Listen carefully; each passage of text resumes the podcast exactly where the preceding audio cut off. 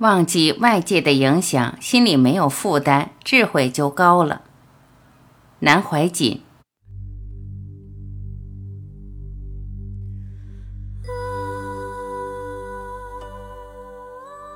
以瓦抠者巧，以钩抠者淡，以黄金抠者昏。巧一也而有所金，则重外也。凡重外者，拱内。孔子很高明，这个大徒弟颜回问他操担驾船、游泳的原理，孔子当然懂，不是只讲理论，他都会。人家问他天下的学问，你为何都知道？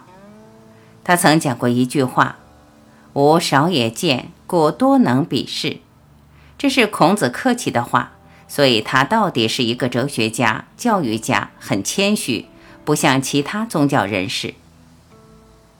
孔子十二岁成孤儿，就要管一家人的生活，所以人生各种经验都经历过，放牛、放马、放羊、收账、收税，他都干过。比试是最低贱的事，其实是最高的学问。所以这个人生啊，能够多做比试是一种好的磨练。现在我常说，我们这一代青年太享受了，理想很高，万事不会。米面怎么来的也几乎不知道了，这个是很危险的事，所以人生要多历练才行。以瓦抠者巧，抠是什么东西呢？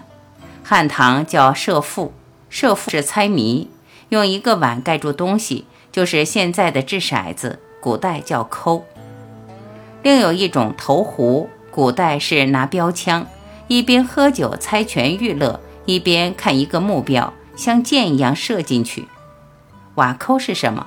像小孩子办家家酒，赌输赢，拿瓦片泥巴来赌，玩输了给你几个瓦片或者打手心，是赌着玩的，这就是巧了。以钩抠者淡，进一步是钩。汉朝用的这些钩，等于现在挂钩子一样，银子做的，拿比较价值高一点的来赌，因为赌起来输赢影响较大。所以心中不安，输了就不得了。以黄金抠着昏，拿黄金来赌就昏，就更害怕了。输了通通没有了。虽然是三种赌法，但是巧一也。赌钱的巧妙是一样的，而有所金则重外也。心里头害怕，原因就是怕自己赌钱的本事没有，看对方押的宝太重了，赔起来就不得了。那个情况影响了心理，所以害怕。因此，孔子下个结论：凡是重外者拱内，对外界的环境太重视时，心里就虚了，因为被外在影响了。人处理事物也一样，太重视环境，自己就受影响。比如有个人进到我们这里，看见全堂坐满了，被这个场面吓住了。有些人不在乎这个场面，哪里都可以做，很自然。所以被外界环境所影响的人，成不了大事，成不了大器。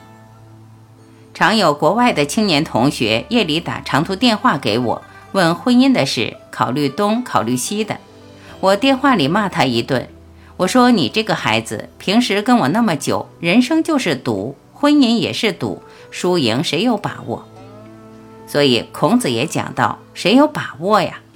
把握就是孔子说的巧一也。巧是智慧，智慧是同样的。你堵泥巴的时候很轻松，没有负担，智慧就高了；心里一有负担啊，智慧就低了。心理负担是怎么来的？受外界的影响来的。他说：你忘记了一切外界的影响，你就是大丈夫，可以顶天立地了。”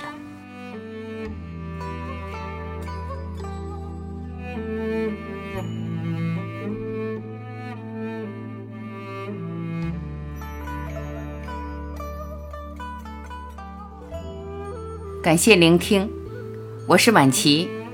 如果您喜欢我播出的节目内容，欢迎您在评论区留言点赞，让我看到你的身影，我会第一时间回复。